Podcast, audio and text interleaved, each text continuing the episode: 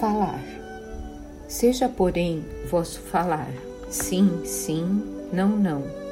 Jesus, Mateus, capítulo 5, versículo 37. Espíritas, queremos falar-vos hoje da indulgência, sentimento doce e fraternal que todo homem deve alimentar para com seus irmãos, mas do qual bem poucos fazem uso. Capítulo 10, versículo 16. Falando, construímos. Não admitas em tua palavra o corrosivo da malícia ou o azinhavre da queixa.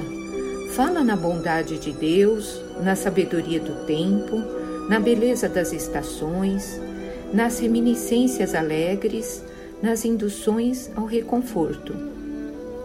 Nos lances difíceis, procura destacar os ângulos capazes de inspirar encorajamento e esperança. Não te refiras a sucessos calamitosos, senão quando estritamente necessário, e ora em silêncio por todos aqueles lhe sofreram um impacto doloroso.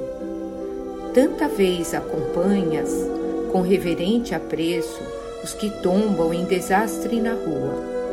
Homenageia igualmente com a tua compaixão respeitosa os que resvalam em queda moral, acordando em escabroso infortúnio do coração. Se motivos surgem para admoestações, cumpre o dever que te assiste mas lembra o estopim é suscetível de ser apagado antes da explosão e reprime os ímpetos de fúria antes que estourem na cólera. Em várias circunstâncias, a indignação justa é chamada a reposição do equilíbrio, mas deve ser dosada como fogo, quando trazido ao refúgio doméstico para execução de limpeza, sem que por isso tenhamos necessidade de consumir a casa em labaredas de incêndio. Larga à sombra de ontem os calhaus que te feriram. A noite já passou na estrada que percorreste e o sol do novo dia nos chama incessante transformação.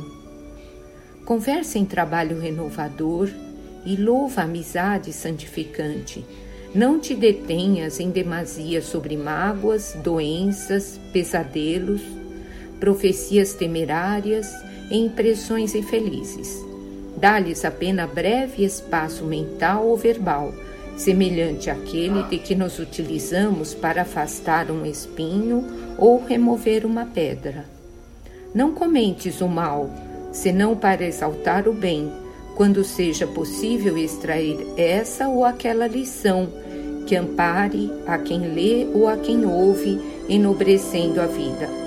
Junto do desespero, providencia o consolo sem a pretensão de ensinar, e, renteando com a penúria, menciona as riquezas que a bondade divina espalha mancheias, em benefício de todas as criaturas, sem desconsiderar a dor dos que choram. Ilumina a palavra, Deixa que ela te mostre a compreensão e o amor onde passes, sem olvidar o esclarecimento e sem prejudicar a harmonia. O Cristo edificou o Evangelho por luz inapagável nas sombras do mundo, não somente agindo, mas conversando também.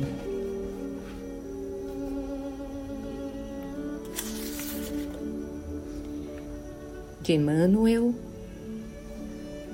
do livro da Esperança de Chico Xavier.